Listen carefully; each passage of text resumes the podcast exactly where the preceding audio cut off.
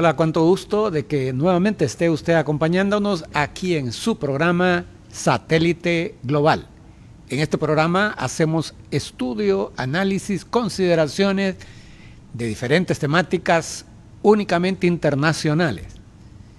Es un programa, por tanto, de análisis de la política y de la geopolítica internacional. El día de hoy vamos a estar abordando un tema de mucha actualidad, de mucho impacto y de gran trascendencia.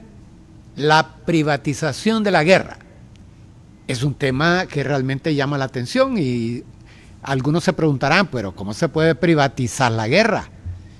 Pues sí, la guerra privatizada hoy día es parte de la forma como los uh, países uh, eh, capitalistas conciben la economía el neoliberalismo es una forma de privatizar muchas cosas y eso también incluye la guerra. Y para privatizar la guerra se recurre a algunas cosas que no son precisamente nuevas. Desde la historia antigua sabemos que cuando se produjo la colonización, los países uh, mandaban uh, algunos individuos en barcos a asaltar allá en las profundidades de los mares a otros barcos de eh, sus contendores. A estos les llamaban corsarios. Los corsarios no era otra cosa que piratas, solo que la diferencia es que un pirata es un individuo que toma la iniciativa por su cuenta, hace el asalto, se apropia de todo lo que lleva el barco y se queda con él. Mientras que el corsario es autorizado es refrendado por un país y son socios en el negocio. Es decir, el país se queda con una cantidad de lo que el corsario asalta allá en el mar. El país más, más notable en, este, en esta temática fue Inglaterra, pero también España tuvo corsarios, entre quienes destacaron los vascos como los piratas más, perdón, los corsarios más destacados de España. Pues bien, en la época moderna tenemos que hay algunos mercenarios, como se les llama ahora, que son, ¿qué son los mercenarios? Bueno, los mercenarios son soldados que venden sus servicios militares a alguien. El soldado, como tal, eh, ciertamente recibe una paga por, por su trabajo, pero lo ofrece a su país defiende los principios de su país, los ideales de su país, especialmente la soberanía del país. Pero el mercenario no. El mercenario lo hace por una paga. No le importa ideología, no le importa principios patrióticos, no le importa a quién va a defender, mientras le paguen. Eso es un mercenario. Hay otras formas de llamarlo. También se le puede llamar sicario. También se le puede llamar... Eh, guardaespaldas de repente. También se le puede llamar eh, terrorista, etcétera. Muchas, muchas formas hay de poderlo llamar, siempre y cuando atiendan a la temática de dar sus servicios militares a cambio únicamente de dinero. Así que eso es un mercenario. Un mercenario es un concepto que ha sido abordado en, en el derecho internacional público. Eh, en este caso, los acuerdos de Ginebra de 1949, resulta que mencionaron la temática sobre la protección de las personas a causa de la guerra.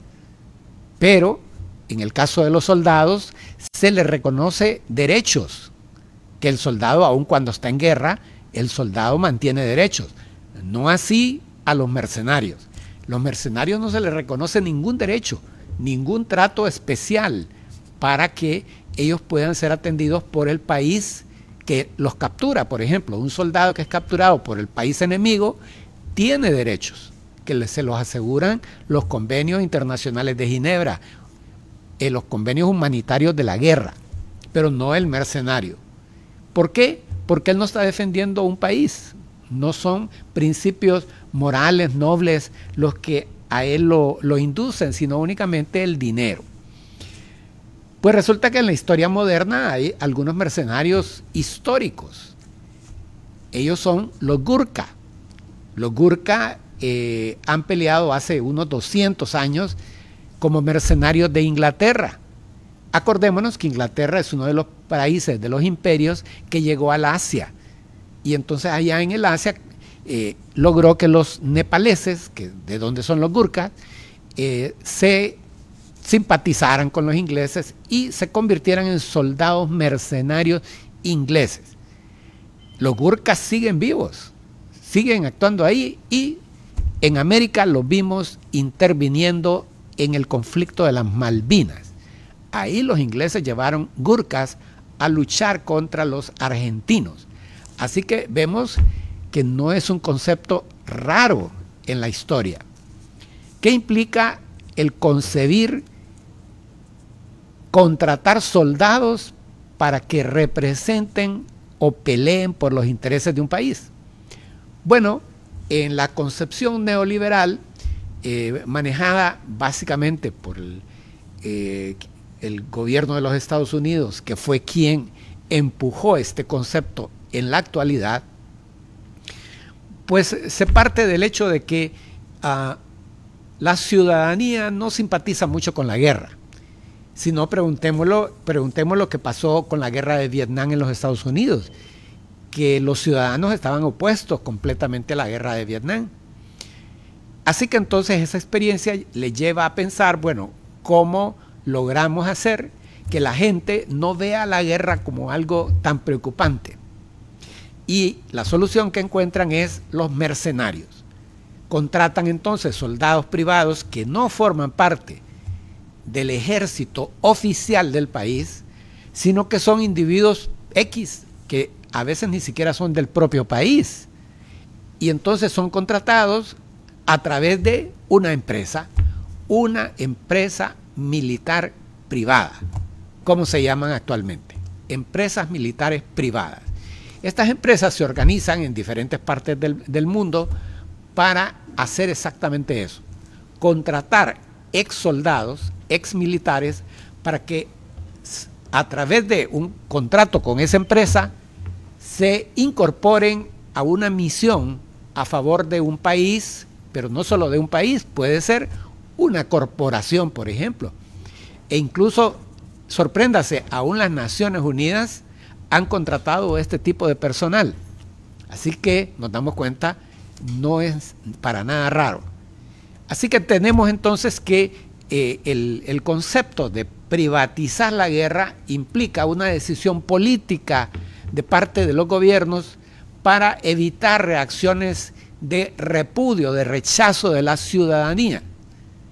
No es lo mismo que un grupo de mercenarios vayan a pelear por los intereses que le defiende o promueve el gobierno, a, diferencia de enviar al ejército.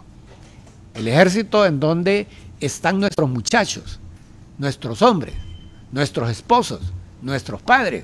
Están ahí en el ejército y van a ofrendar la vida. A la gente eso no le gusta, no quiere que su familia vaya a morir, aunque sea por nosotros mismos.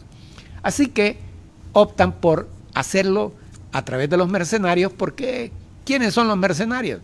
Pues nadie, un mercenario no es nadie, no solamente existe para su familia personal, pero su familia personal depende del sueldo que él gana a través de ese trabajo, que es un trabajo, aunque se oiga y se vea feo. Entonces, ¿qué tenemos? Muchos de estos mercenarios contratados han sido soldados en algún país X y estas empresas van y los contratan y les pagan mucho más de lo que les paga el país donde ellos han, han prestado sus servicios eh, ciudadano militar. Obviamente, eh, a un oficial, porque no, es, no hablamos únicamente de soldados, sino también de oficiales que son contratados por este tipo de empresas para que sean quienes dirijan las operaciones militares en campo a un oficial le pagan muchísimo más. Así que lo miran como buen negocio irse a trabajar a otro país vendiendo sus servicios e ir a correr el riesgo de muerte a un lugar que ni saben de repente a dónde los van a enviar. Eso es básicamente lo que sucede con la privatización de la guerra, pero también implica otro riesgo quizás más importante. Ese riesgo es el de que de repente las decisiones políticas de los estados pueden ser tomadas a consecuencia de consultorías, recomendaciones, propuestas de empresas mercenarias. Esto no es raro, porque eh, hay diferentes tipos de empresas. Algunas de ellas únicamente prestan sus servicios en el campo eminentemente bélico. En cambio, otras también lo prestan a nivel, por ejemplo, de asesoramiento logístico o asesoramiento de cómo organizar mejor el ejército o cómo entrenar mejor a las tropas. Por ejemplo, en Estados Unidos han usado a empresas militares privadas para capacitar a los propios Marines, a los propios equipos SEAL, que son las tropas especializadas en los Estados Unidos. Así que no es de extrañar entonces que empresas como estas puedan estar influyendo en la toma de decisiones políticas de un Estado. ¿En cuanto a qué? A la forma como manejarse eh, en la temática con otros estados, por ejemplo, pero también en la forma de manejarse al interno, con la ciudadanía. Por ejemplo, en Argentina eh, se sabe que hubo grupos organizados militares que determinaron la forma como eh, tratar y resolver las diferencias entre el gobierno y la ciudadanía. Y ahí es donde empezaron a utilizar el recurso de individuos armados pero vestidos de civil, sin ninguna identificación, y estos eran enviados como eh, grupos eh, paramilitares para efectos de capturar personas, llevarlas presas. El interrogatorio descarnado es otra de las ofertas de servicios porque una de las cosas que hacen los mercenarios es que mientras al ejército oficial de un país tiene leyes y restricciones de a qué se le autoriza a actuar, y por tanto en el, en el ambiente militar o en sus responsabilidades militares, tiene algunas restricciones, pero esas restricciones no aplican para los mercenarios. De ahí que un gobierno puede contratar precisamente mercenarios para, a través de ellos, hacer el trabajo sucio, actuar fuera de la ley. ¿Por qué? Porque no acepta responsabilidad, porque el contrato con los mercenarios es a escondidas, no es público, es secreto. Y el gobierno, los gobiernos nunca aceptan responsabilidades aun cuando a veces es obvio, pero no aceptan responsabilidades para con los mercenarios. Y dicen, no sabemos quiénes lo están haciendo. Eso es eh, uno en cuanto a la ciudadanía. Esa forma de proceder no ha sido extraña en países de Centroamérica, por ejemplo, en donde también ha ocurrido exactamente eso de personas desaparecidas porque individuos eh, con algún uniforme, que no necesariamente es, es exactamente el militar, pero que se parece mucho, llegan, capturan ciudadanos y los desaparecen. Eh, hoy día está ocurriendo, por ejemplo, la desaparición de garífunas en el norte de Honduras, en donde llega un grupo, los captura y los desaparece para siempre. Entonces, estas son estrategias aprendidas de eh, es de, proceder mercenario. Por tanto, los grupos mercenarios también se conciben como una amenaza para la vida ciudadana. Es decir, no únicamente implica eh, problemas ah, militares, sino también problemas políticos y problemas de ciudadanía. Pero además también implica que un país puede contratar a un grupo de mercenarios para enviarlos a otro país en encubierto, sin ninguna responsabilidad reconocida, e ir a hacer actividades bélicas o, de sabotaje o otro tipo de cosas en otro país sin admitir que, que yo los estoy enviando. Eso es algo que está sucediendo. está sucediendo aquí en nuestra América y es una temática que vale la pena considerar. Pero también consideremos algunos consejos que este su canal quiere darle en este momento. Escuchémoslos.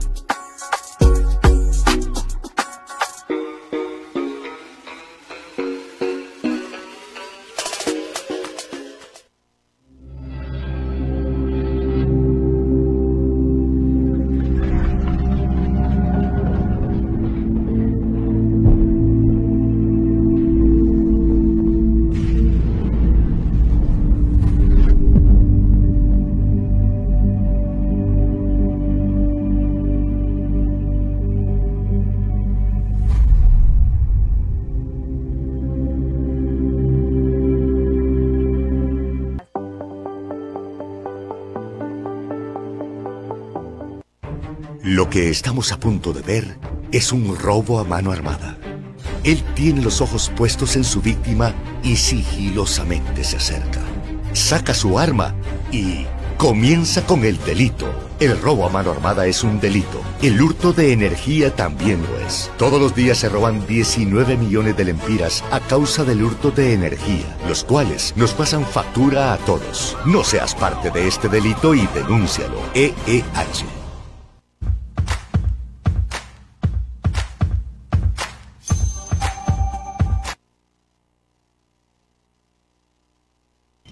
Continuamos en órbita, aquí en Satélite Global, hoy analizando la privatización de la guerra, es decir, los mercenarios del siglo XXI.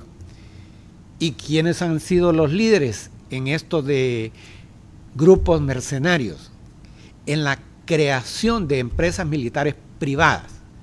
Bueno, podemos destacar que son los Estados Unidos, quienes eh, se caracterizaron por crear, cuando la invasión de Afganistán y de Irak, crear un grupo de em, militares o de mercenarios que fueron enviados allá en respaldo a las tropas oficiales de los Estados Unidos.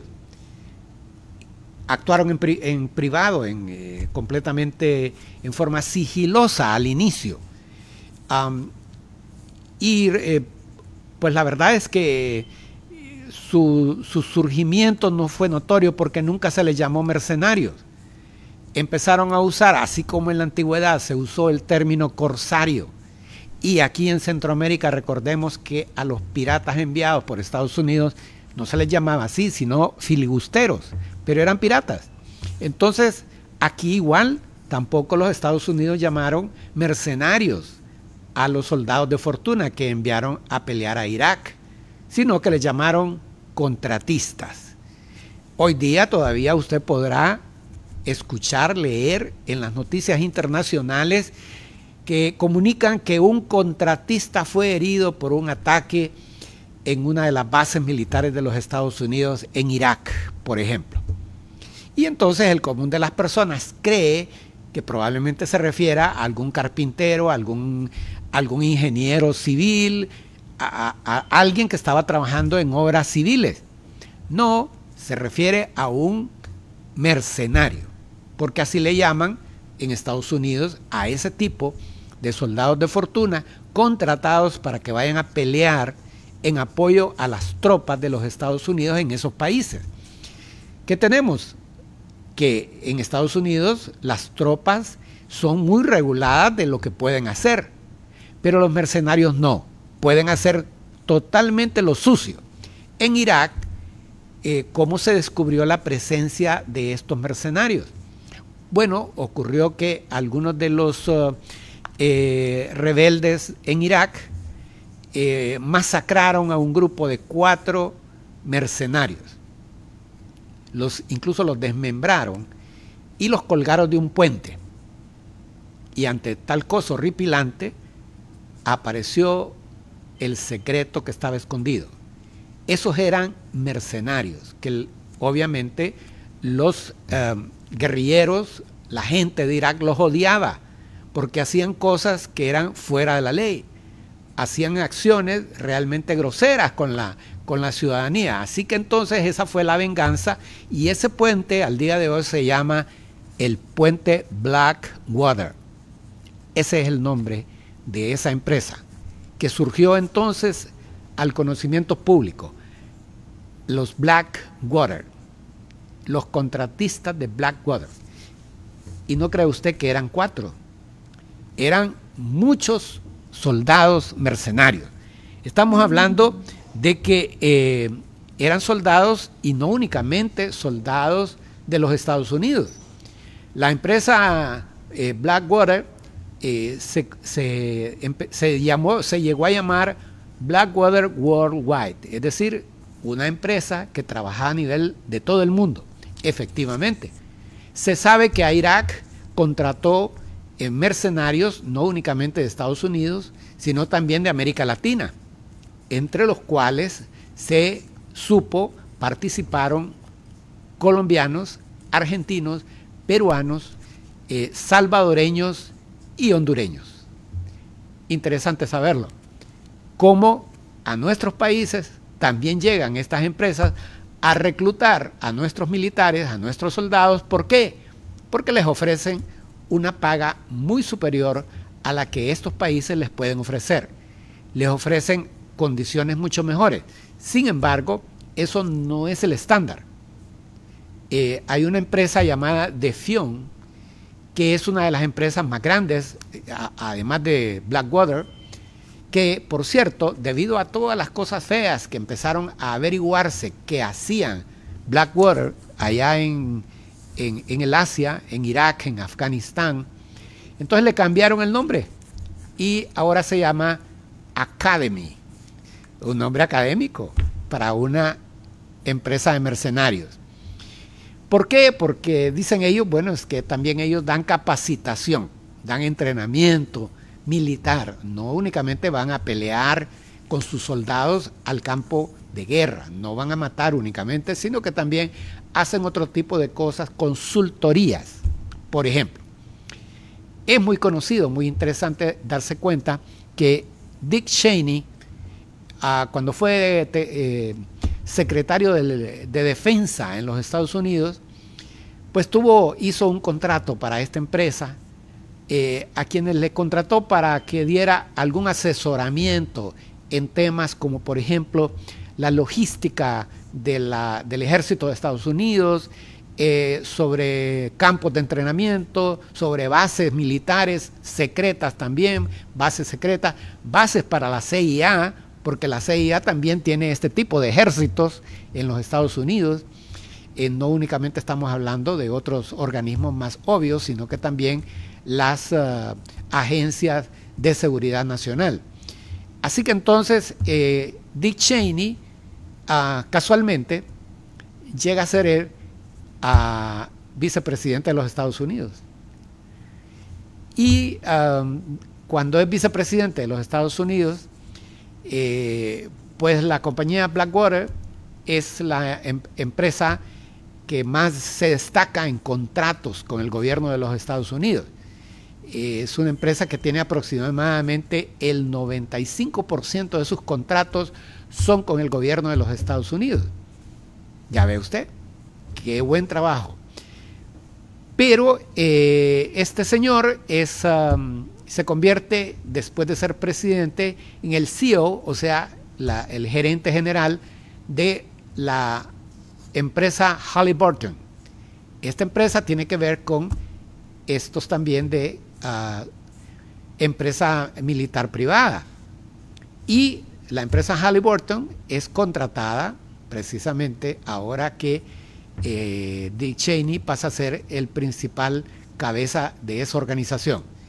Ahí nos damos cuenta entonces que no se puede negar tan fácilmente el hecho de que los gobiernos no están vinculados con este tipo de agencias, porque se hace evidente en un momento u otro que efectivamente sí existen esas vinculaciones. Las hay en los Estados Unidos, ciertamente, y eh, recientemente, eh, bueno, eh, Blackwater también, a, a, través de su ex fundador, el señor Prince, que fue quien la fundó, también empezó a interesarse en la temática de Venezuela. Y es así como surge otra empresa que se llama uh, Silver Corp. Silver Corp es la empresa que se descubrió estuvo ligada con la operación Gedeón. Esta operación fue eh, conducida con el propósito de capturar al presidente de Venezuela, Nicolás Maduro, y fue liderada por eh, Jordan Gondru. Este hombre fue un ex boina verde de los Estados Unidos, reconocido como, como eh, meritorio por su desempeño y ahora es el líder de esta operación para ir a capturar a el presidente de Venezuela, Maduro. Fueron capturados, fue disuelta la, la operación, pero el interrogatorio a los involucrados pues terminó por confesar qué es lo que había ocurrido, qué era lo que estaba por detrás, y también los periodistas en los Estados Unidos hicieron público el involucramiento de que eh, Blackwater también estaba por detrás de esta empresa Silver Corp. Es importante hacer ver que hay de empresas a empresas. Hay empresas gigantescas, empresas que funcionan a nivel mundial, como Blackwater eh, o Defion, por ejemplo. Eh, pero hay otras empresas que son subcontratadas por estas para que hagan algún trabajo puntual, específico, o cuando las empresas grandes no se quieren involucrar. Así que ahí tienen estas oportunidades para efectos de hacer negocios. Pues resulta que también hay algunas otras empresas muy importantes en Estados Unidos. Eh, por ejemplo, la G4S Secure Solutions. Esta es una de las empresas más grandes en el negocio de ah, la privatización de la guerra en Estados Unidos. Esta empresa es tan grande y tan importante que tiene, se, le calcula unos 618 mil empleados. ¿Se imagina usted? Es una empresa gigantesca realmente. Y sus ingresos reportados en 2014 fueron de 6.848 millones de libras esterlinas, no de dólares porque esta es una empresa que está vinculada con el Reino Unido. Esta es una empresa que se funda a consecuencia de la unión de una empresa inglesa y una empresa de Dinamarca, eh, este, de, este, tipo de empresas militares privadas, para crear un monstruo de empresa que funciona a nivel mundial. ¿verdad? No únicamente Blackwater es una empresa mundial, también esta es una empresa también de alcance mundial en cuanto a sus operaciones. Eh, esta empresa eh, inglesa proporciona labores de seguridad, servicios jurídicos, servicios de seguridad eh, de diferentes tipos, de, transporte de valores, gestión y transporte de dinero, etc. Y obviamente también la temática eminentemente militar. Así que nos damos cuenta que este es un, negocio de grandes alcances y que ah, está cubriendo eh, gran parte del mundo, verdaderamente. Escuchemos nuevos consejos de este su canal.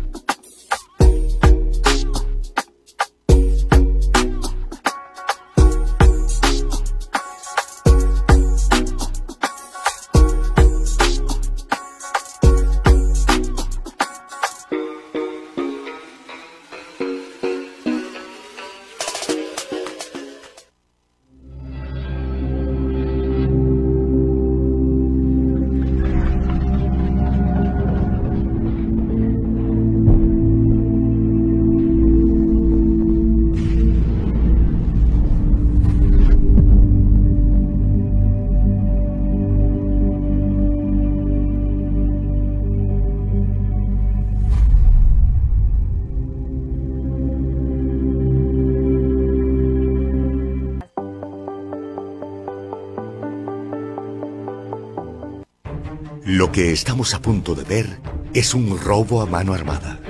Él tiene los ojos puestos en su víctima y sigilosamente se acerca. Saca su arma y comienza con el delito. El robo a mano armada es un delito. El hurto de energía también lo es. Todos los días se roban 19 millones de lempiras a causa del hurto de energía, los cuales nos pasan factura a todos. No parte de este delito y denúncialo. EEH.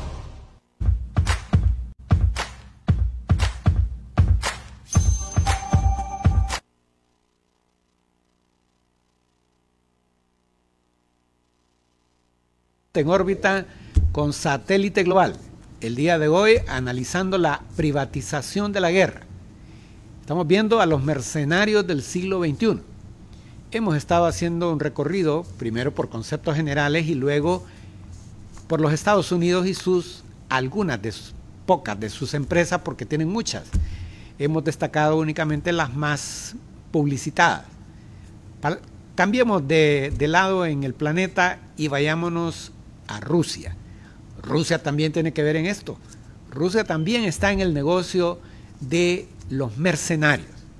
¿Qué sucede con Rusia? Bueno, en Rusia, Rusia está eh, tratando de involucrarse en diferentes temáticas eh, en el mundo.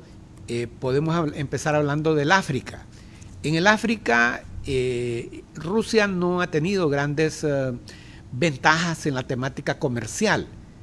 Eh, China le está llevando bastante delantera allí y hay algunos sectores que tradicionalmente todavía siguen siendo territorio francés.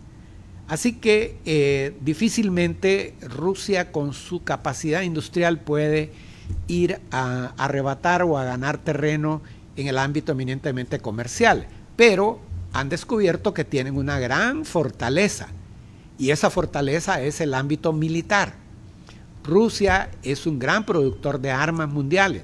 Estados Unidos es el primer vendedor de armas en el mundo, pero Rusia le sigue.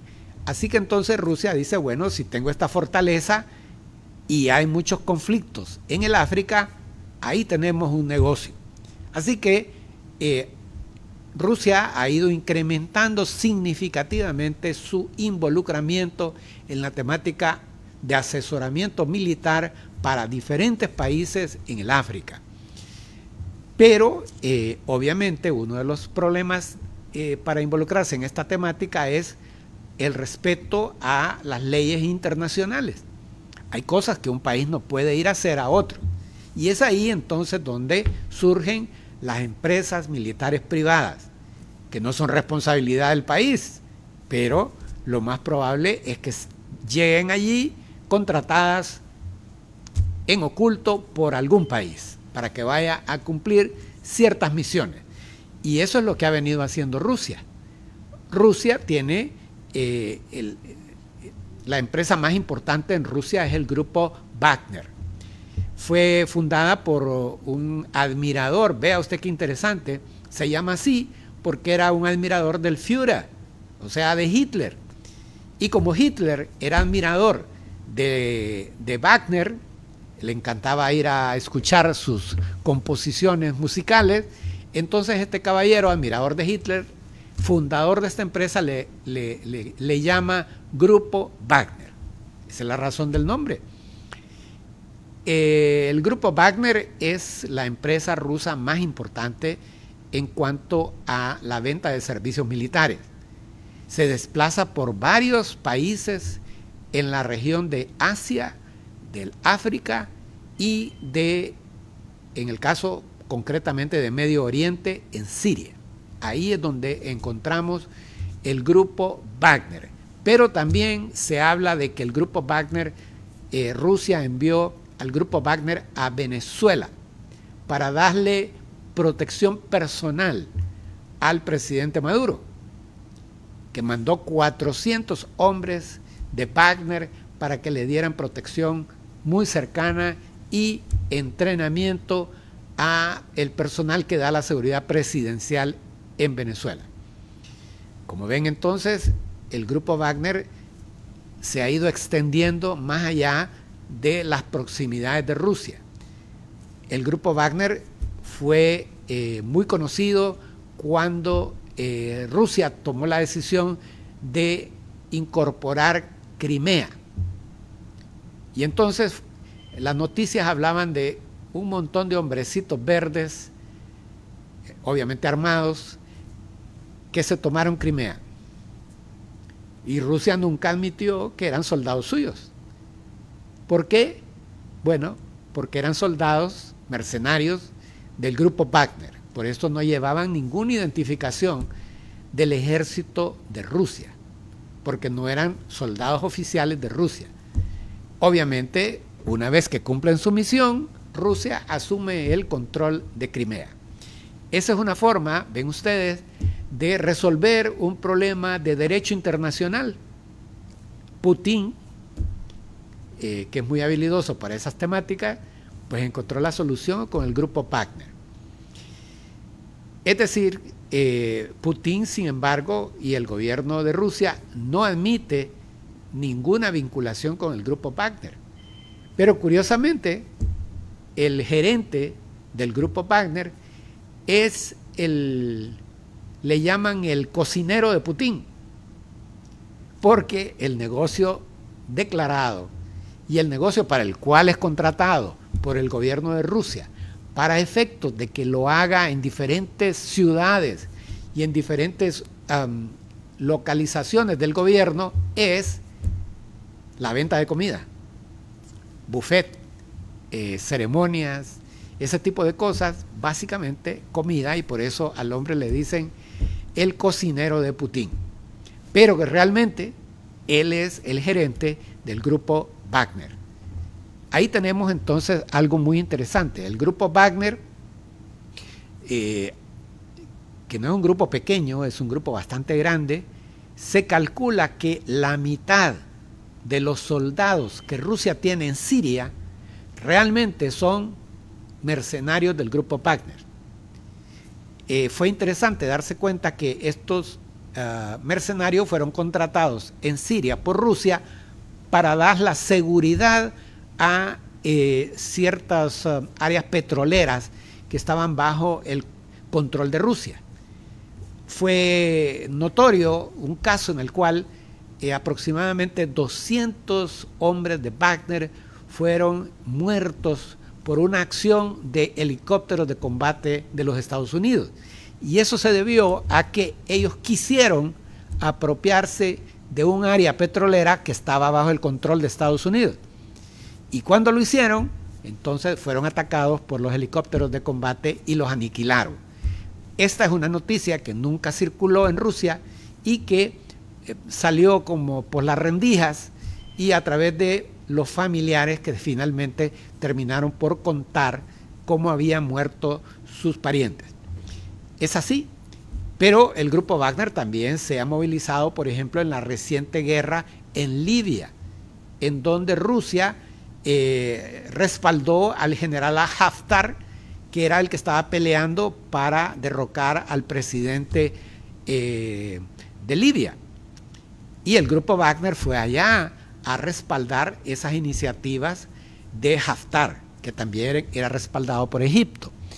Y luego de eso, en la siguiente guerra, ha terminado hace apenas unos meses, en la guerra entre Azerbaiyán y Armenia, pues es una guerra en la cual eh, las tropas de dos países se enfrentan, pero Rusia, que tiene un convenio de respaldar militarmente a Armenia, no interviene en forma directa, pero sí lo hizo a través del grupo Wagner. Entonces mandó a ese grupo para que eh, atacara a las tropas también mercenarias que había enviado Turquía trayendo rebeldes desde Siria, rebeldes yihadistas que se convierten entonces en mercenarios para que fueran a pelear a favor de Azerbaiyán. Fue entonces una guerra en la cual vimos, quizás por primera vez, eh, combates entre dos ejércitos mercenarios. Interesante la temática. Y hoy día la guerra que se está desarrollando en Ucrania.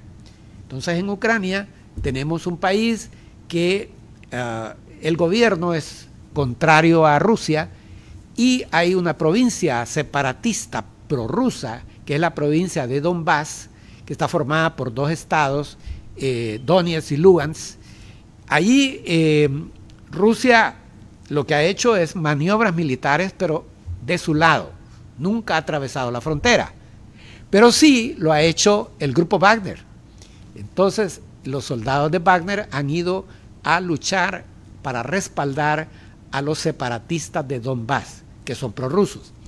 Vemos entonces cómo Rusia eh, maneja bastante fuertemente la temática de los mercenarios. Y no únicamente tiene al, grupo eh, Wagner, este es el más grande de todos. Tiene muchos otros pequeños grupos eh, y algunos no tan pequeños, como por ejemplo el grupo Morán. El grupo Morán también es un grupo de mercenarios que se movilizan básicamente para respaldar las acciones, las, instalaciones petroleras de la Gazprom, que es la empresa más importante de petróleo y gas natural que tiene Rusia. Y entonces la seguridad de todas esas instalaciones la brindan también grupos mercenarios. En un momento regresamos y continuaremos con este programa, pero por ahora escuchemos algunos consejos.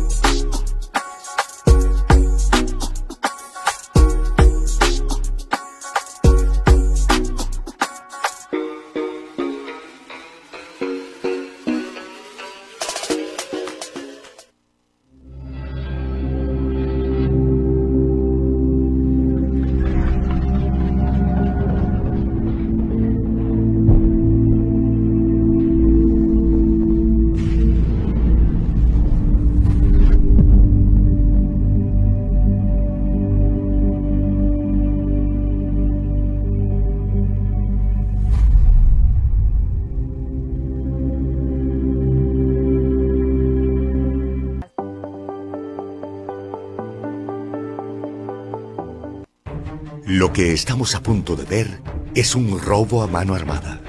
Él tiene los ojos puestos en su víctima y sigilosamente se acerca. Saca su arma y comienza con el delito. El robo a mano armada es un delito. El hurto de energía también lo es. Todos los días se roban 19 millones de lempiras a causa del hurto de energía, los cuales nos pasan factura a todos. No seas parte de este delito y denúncialo. EEH.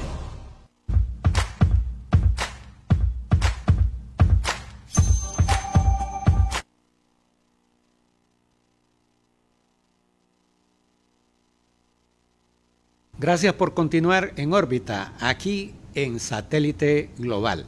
Estamos hoy analizando la privatización de la guerra, cómo los mercenarios en el siglo XXI se convierten en figuras importantes para el manejo de la guerra o para el manejo político de la guerra.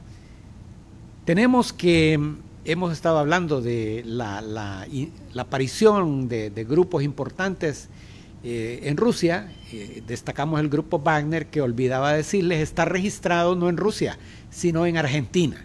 Es donde tiene su registro, para que vea usted. Sin embargo, entrena en los centros más importantes del Estado, en los centros de, de inteligencia del Estado Mayor Conjunto del Ejército de Rusia. Así que es obvio que efectivamente Rusia tiene algo que ver en la temática. Pero también eh, nos encontramos que en el continente americano, en América Latina, también existen algunos países interesantemente vinculados con los mercenarios. Entre todos los países del continente, el país que más destaca en esta temática es Colombia. Colombia es un país que tiene una gran fortaleza en esta temática y es el hecho de haberse mantenido durante más años que ningún otro país en una guerra viva contra las guerrillas. Eso le dio a, las tropas de Colombia un entrenamiento, entre comillas, real. Es decir, no era verdadero, eh, no era entrenamiento, es que estaban en la realidad. Así que eso se evidencia en que eh, el logro de la capacidad, de las habilidades y destrezas militares de las tropas colombianas y muy especialmente de las tropas especiales de Colombia, se ha evidenciado en los concursos anuales que a nivel de todo el continente americano eh, participan eh, tropas enviadas por cada país y que se realizan en países diferentes cada año. Ahí participan prácticamente todos los países y eso incluye a los Estados Unidos. Y el país que más veces ha ganado el primer lugar ha sido Colombia. Colombia se ha destacado entonces y tiene un gran eh, posicionamiento en cuanto a eh, su capacidad, la capacidad de sus soldados para la pelea. Así que eso le, evidentemente le da a los soldados colombianos un un gran atractivo para que empresas internacionales lleguen a Colombia para reclutar soldados y oficiales colombianos para que vayan a, trabajar como mercenarios en diferentes partes del mundo. Encontramos soldados colombianos mercenarios en distintas partes como Irak, ahí hubo soldados colombianos peleando, en Afganistán también, pero más recientemente también hay soldados peleando en Siria, hay soldados en, el Sinaí en el, y también en Egipto. Pero también hay soldados en ah, Emiratos Árabes Unidos, en donde eh, soldados colombianos fueron contratados para darle la seguridad a los gobernantes de ese país. Evidentemente, creo que ellos dudan de su propia seguridad autóctona. Eh, en esos países hay como bastantes ah, conflictos internos, eh, eh, competencia entre los grupos tribales y entre los que quieren ascender en la realeza. Así que de repente no se tienen mucha confianza y prefieren traer gente del otro lado del mundo a quienes les les pagan muy bien para que les den su seguridad. Sin embargo, Resulta que no únicamente los han contratado para ese efecto, sino también para ir a la guerra de Yemen.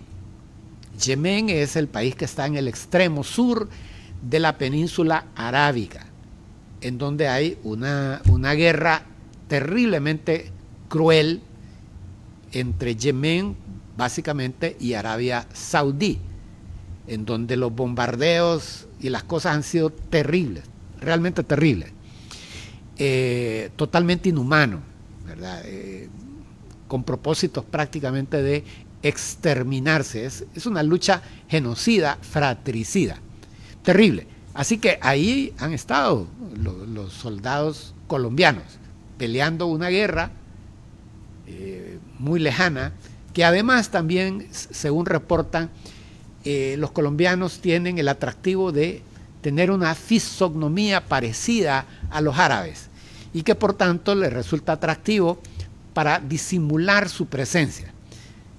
Así que tenemos entonces que Colombia se puede considerar como el principal semillero en América Latina para la contratación de las empresas eh, mercenarias internacionales. El otro país que le sigue es Perú. En Perú también han habido grandes contrataciones, por ejemplo, fueron llevados a pelear a Irak, en donde a la empresa de Fion se le acusó de pagarle apenas mil dólares a, un a los soldados peruanos. Eso realmente era un sueldo eh, que no, no ameritaba. Evidentemente ellos vienen probablemente de ganar mucho, más, mucho menos que eso y ganar mil dólares les parecía un gran sueldo supuestamente también estaban cubiertos por seguros por si morían allí o si sufrían alguna pérdida de algún miembro, pero las investigaciones demostraron que los seguros no se cumplían, porque tenían algunas cláusulas que decían que eso no se aplicaría eh, si, si era parte de una acción militar bélica, porque supuestamente los llevaban como guardias de seguridad para cuidar instalaciones, pero verdaderamente los llevaron al combate. Así que tenemos ahí que han habido ese tipo de, de contrataciones en los países de América del Sur. Eh, el otro país que aparece, pero en un caso curioso, algo diferente, es México. México eh, se presenta como un país en donde también existe contratación mercenaria de empresas que llegan a, crear grupos mercenarios para proteger corporaciones, por ejemplo, eh, de la intervención de los grupos narcotraficantes. Eh, usted sabe que en México hay algunas regiones que están bajo el control de bandas de narcotráfico o bandas de eh, tráfico de personas. Entonces, algunas empresas contratan este tipo de, compañías mercenarias para que les den la seguridad porque no confían en la policía ni el ejército mexicano. Aquí en México hay un caso sumamente interesante y es el de los Zetas. Los Zetas fueron originalmente eh, militares contratados por los narcotraficantes para que les dieran la seguridad. Evidentemente eh, eran militares que ya tenían un entrenamiento y por tanto a los narcotraficantes les pareció atractiva la idea. Pero fueron contratando oficiales, fueron contratando gente más preparada y ellos descubrieron que tenían una gran fortaleza y se convirtieron a sí mismos en una um, empresa, de, empresa de narcotráfico que a su vez recluta a mercenarios mexicanos, pero también de los países de Centroamérica, especialmente de Honduras, de Guatemala y de El Salvador, que son llevados allá para que sirvan como sicarios o como mercenarios de los Zetas, para asumir control, sea territorial o sea de captura de migrantes que se desplazan a través del territorio mexicano. Tenemos entonces en México una, una forma especial diferente de privatización de la guerra.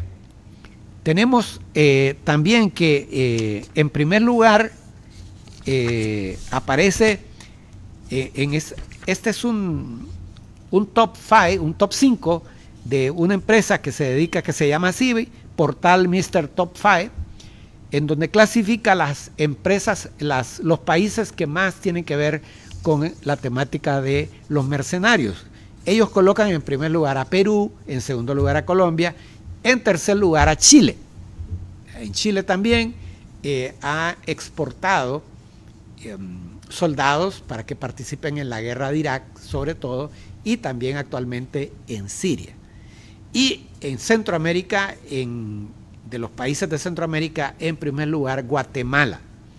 En Guatemala se reporta que los egresados del grupo de tropas especiales caibiles tienen, tienen la tendencia a sumarse a los grupos del narcotráfico y a empresas extranjeras que los vienen a contratar. La razón es porque tienen un buen entrenamiento y porque ellos están acostumbrados a sueldos muy bajos y los sueldos que les ofrecen estas empresas les parecen estratosféricos. Así que gustosamente se van para allá a pelear guerras ajenas, a correr la posibilidad de morir en un lugar muy distante y a veces ni siquiera saben dónde han muerto.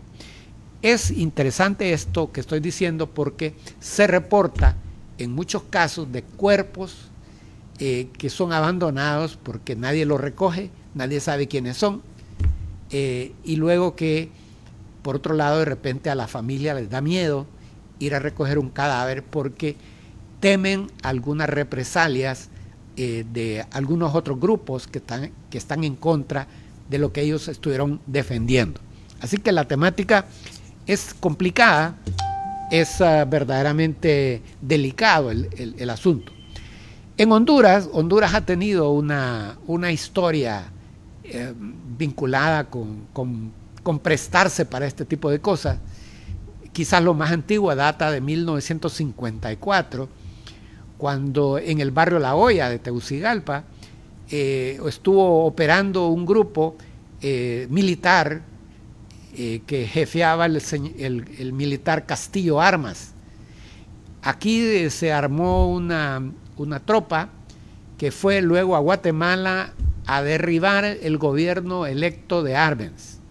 Esa fue una coincidencia, que no sabemos si es realmente coincidencia, con el surgimiento del primer batallón de infantería de Honduras. Fue creado exactamente en las mismas, tanto por uno como el otro, por influencia del gobierno de los Estados Unidos que en aquel momento consideraba que Arbenz era comunista y que había que derribarlo. Pero también Honduras se prestó eh, para ser sede del cuerpo militar que se llamó los Contras. Cuando eh, los sandinistas llegaron al poder y los Estados Unidos quisieron derribarlos armando un ejército mercenario aquí eh, pagado por, por los Estados Unidos para que fueran a derribar a los sandinistas. Y Honduras se prestó su territorio para que aquí fuera ocupado por tropas extranjeras que fueran a pelear a otro país. E irónicamente, recuerdo, el canciller de la República decía, como política internacional de Honduras, hay que internacionalizar la paz. Y por atrás, Honduras estaba armando y sosteniendo un cuerpo militar para ir a atacar otro país. Estas son las cosas que suceden cuando países grandes, importantes, imponen su fuerza, imponen su voluntad, imponen su dinero para que países pequeños se vean obligados a servir de mampara, a servir de cobijo para estrategias político-militares en la geopolítica mundial. Esa es la realidad que mueve al mundo. Algunos dicen que es, es bueno la temática de la privatización de la guerra a través de grupos mercenarios, porque eso va a impedir que las grandes potencias lleguen a confrontarse en una guerra nuclear.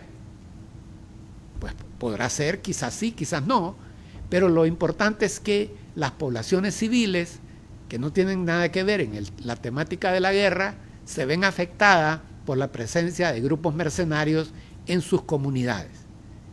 Ojalá que los gobiernos, especialmente en aquellos países como Honduras, adecúen sus leyes para no solamente firmar y ratificar los convenios que comprometen al país para no permitir la formación de grupos mercenarios, el reclutamiento, la capacitación, la financiación de estos grupos en su territorio, sino que también adecúen sus leyes a esta temática y no únicamente depender de lo que diga un convenio internacional que no se cumple según las leyes nacionales. Esto es muy importante y debe el Estado, cada Estado, asumir esa responsabilidad para con sus ciudadanos. Le deseamos que tenga un gran descanso. Gracias por habernos compartido esta noche.